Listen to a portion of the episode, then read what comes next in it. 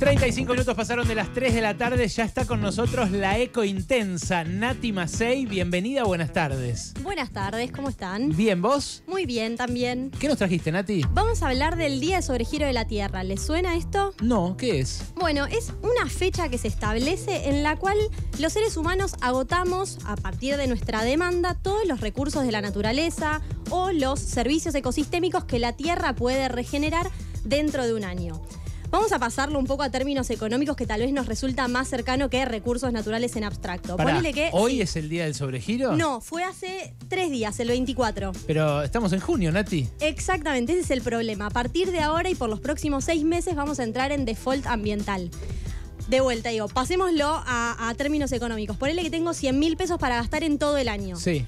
Llega junio, fui gastando, cuando llega el 24 de junio ya me gasté los 100 mil pesos, entonces lo que hago es empezar a tarjetear y gastar a cuenta del año que viene, de los Mala 100.000 idea. que Mala idea. Sí. Perfecto. ¿Qué pasa? Eso mismo hacemos con los recursos de la naturaleza. ¿Por qué? Porque obviamente en el colegio probablemente hayamos visto que tenemos recursos renovables. Para que un recurso sea renovable, tenemos que darle tiempo de que se renueve. Un árbol, que de ahí podemos sacar madera, sí, bueno, bárbaro, es renovable, pero si corto todos los árboles que hay en el planeta y después al año siguiente quiero ir a buscar un pedazo de madera, no voy a encontrar porque no le voy a haber dado tiempo al recurso a que se renueve.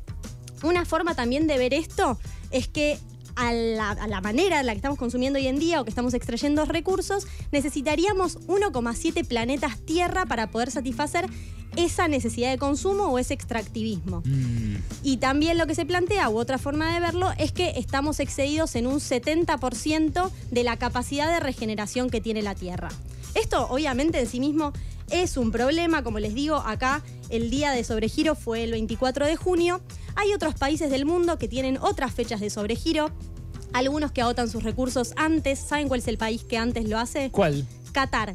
El 10 de febrero Mirá. llega a su fecha de sobregiro. O sea, si consumiéramos al nivel de Qatar, estaríamos recontra en el horno. Pará, Wally, vos que venís de Qatar, que estuviste ahí cubriendo el Mundial, es eh, un despilfarro energético permanente, ¿no? Total y absoluto. ¿Sabes, la- qué me decía Ángela? Que no podía pagar el aire acondicionado. Sí. No sabía cómo, no había tecla. Claro, bueno, no, en mi caso yo, nosotros estábamos en un departamento que sí lo hacíamos, pero lo que sí es impresionante toda la zona de, de edificios y demás, porque eso es increíble. O sea, es que el día, al día siguiente que se terminó el mundial, medio que apagaron, la- apagar, bajaron una luz, porque eso se apagó eh, momentáneamente, pero fue por un día. Pero igualmente, mira, te digo, yo tengo familia viviendo en Qatar. ¿Por qué? Rarísimo, pero el hermano de mi novio vive en Qatar hace Mirá. muchos años y él ya nos había contado que en la calle, digamos, de forma cotidiana y no solo por el mundial, hay aire acondicionado. Así como nosotros tenemos la boca de subte que tira ese aire caliente, bueno, hay aire acondicionado. ¿En los estadios había aire acondicionado? Tal vez para uno lo ve y dice, qué fantástico, qué lujo, qué maravilla, ahí tenemos que aspirar. Y la verdad es que no, porque el costo ambiental de eso es altísimo. El costo ambiental de sostener una ciudad con ese lujo en el medio del desierto es muy alto. ¿Y quién paga ese costo ambiental? Nosotros. No lo paga solo Qatar, los Claro. pagamos todos. Ahí entra un poco el concepto este de injusticia climática. Los que más contaminan no son siempre los que más van a tener que pagar el precio de esa contaminación o de ese consumo, de esa extracción de recursos. Hay otros países que tienen una fecha de sobregiro mucho después, A en ver, ¿cuál? diciembre. ¿Cuál, por ejemplo? Por ejemplo, Jamaica, Mirá. Ecuador, tienen recién en diciembre, noviembre su fecha de sobregiro. ¿Por qué Y Jamaica? uno tiende a. Consumen de la Claro, buena. uno tiende a asociar a Jamaica. Sí, me llama la atención. A un ritmo más lento, ¿no? Bueno, puede ser, en algún punto no solamente, a ver, hay que pensar que es una forma de consumo distinta, tal vez consumen mucho menos que lo que se consume en Qatar o en Estados Unidos o en España, que tuvieron las fechas Nos de referimos sobregiro a principio bienes de consumo, ¿no? A Claro, ay, perdón. No, no, también debe influir que es un país pobre, ¿no? O sea, países pobres eh, usan menos recursos en Exacto. general. Por eso tenemos que tratar de buscar ese equilibrio entre todo ese lujo desmedido de Qatar y tal vez esa pobreza súper austera a la que también entiendo que ningún país quiere, quiere aspirar. Aspiramos a otra cosa. Ahora, ¿qué podemos hacer frente a esa situación y por qué es un problema? Porque la fecha de sobregiro se adelanta cada año más. Ah, ¿en serio? Claro, porque si ya estamos usando en junio lo del año que viene, el año que viene, eso que teníamos disponible es menos y le vamos pidiendo prestado al futuro hasta que en un momento no haya más para pedir prestado.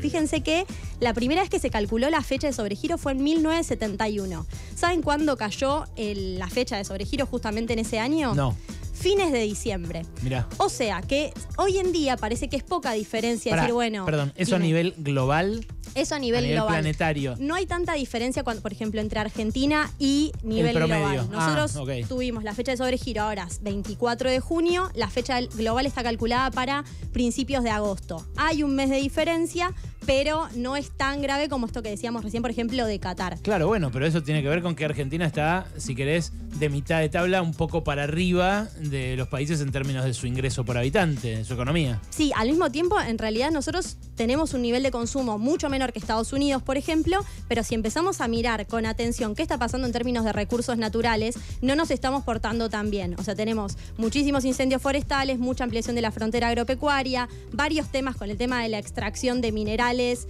de combustibles fósiles. Entonces, todo eso tiene que replantearse un poco para que sea más equilibrado y podamos entrar dentro de los límites planetarios. No tenemos un 1,7 planetas para vivir, tenemos uno solo.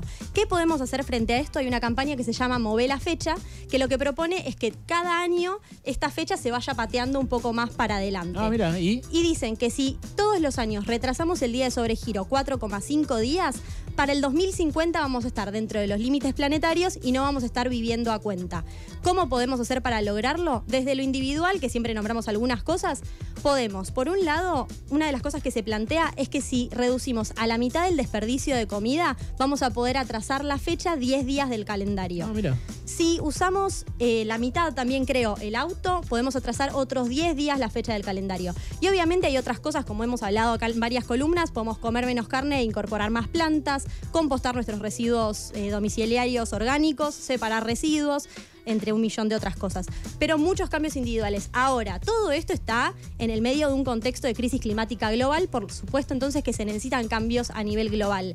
Esto podemos leerlo en este contexto de año electoral en Argentina, en el cual nosotros tendríamos que también empezar a demandarle mucho más a nuestros políticos respecto de en qué lugar ponen la agenda ambiental. ¿Sabes, Nati, que estaría buenísimo que respondan un par de preguntas tuyas todos los candidatos? Me encantaría. Bueno, vamos a tratar de organizarlo. Genial. Porque, en serio, no, no hay agenda ambiental en las campañas últimamente. Es un tema recontra importante para las nuevas generaciones. Eh, y, y la verdad que tienen que responder, por lo menos si están en tema, si tienen el vocabulario, como dice Sarlo sobre Macri en materia de derechos humanos, si tienen el vocabulario, si leyeron algo, si están algo interesados, o si es todo negocio. eh, y en Sí, el fondo está limitado a discutir qué hacer con los recursos naturales apuntando al litio, pero no se sale de ahí. Tampoco terminan de explicar qué es lo que quieren hacer, ¿no? Claro, y no se plantea tema. tanto la variable ambiental, sino más que nada la variable económica, con fundamentos que eh, generan un poco de dudas respecto de si realmente esa es la salida en términos económicos o no, porque lo que se ha hecho en el pasado en términos de extractivismo tampoco nos ha generado demasiadas soluciones. Más allá de esto, eh, importante también saber que está bueno la idea de que respondan preguntas. Hay algún candidato que sigue negando el cambio climático y la crisis climática. Entonces, suma atención a esa situación. Ya es innegable el cambio climático. ¿Quién y es? por último, Milei. Ah, sí, claro. Y por último, eh, también tener en cuenta que uno de los grandes problemas que tenemos en términos ambientales y que generan este corrimiento de la fecha es la extracción de combustibles fósiles y el consumo desmedido que hacemos de los combustibles fósiles. Como hemos dicho acá, todo lo que usamos prácticamente se sostiene gracias al petróleo. Entonces se plantea desde la ciencia que tenemos que encontrar alternativas. Una es reducir el consumo y la otra es migrar hacia las energías renovables. Y para cerrar, decirle solamente que esa migración a las energías renovables tiene que ser con una transición justa. Entonces, el conflicto que está sucediendo ahora en Jujuy respecto del litio, tratemos de no perder de vista, porque ahora se está politizando muchísimo y cada quien quiere tomar partido y, favorecerse de ese conflicto. Detrás lo que hay es un reclamo muy importante de las comunidades originarias a las cuales quieren echar de sus tierras porque ahí hay litio para venderlo por regalías bajísimas que no nos benefician en absoluto, ni ambientalmente ni económicamente. Es Nati Masei, la Eco Intensa, quien encuentran ahí en sus redes sociales, arroba Eco Intensa. Gracias por venir, Nati, como siempre. De nada, ustedes.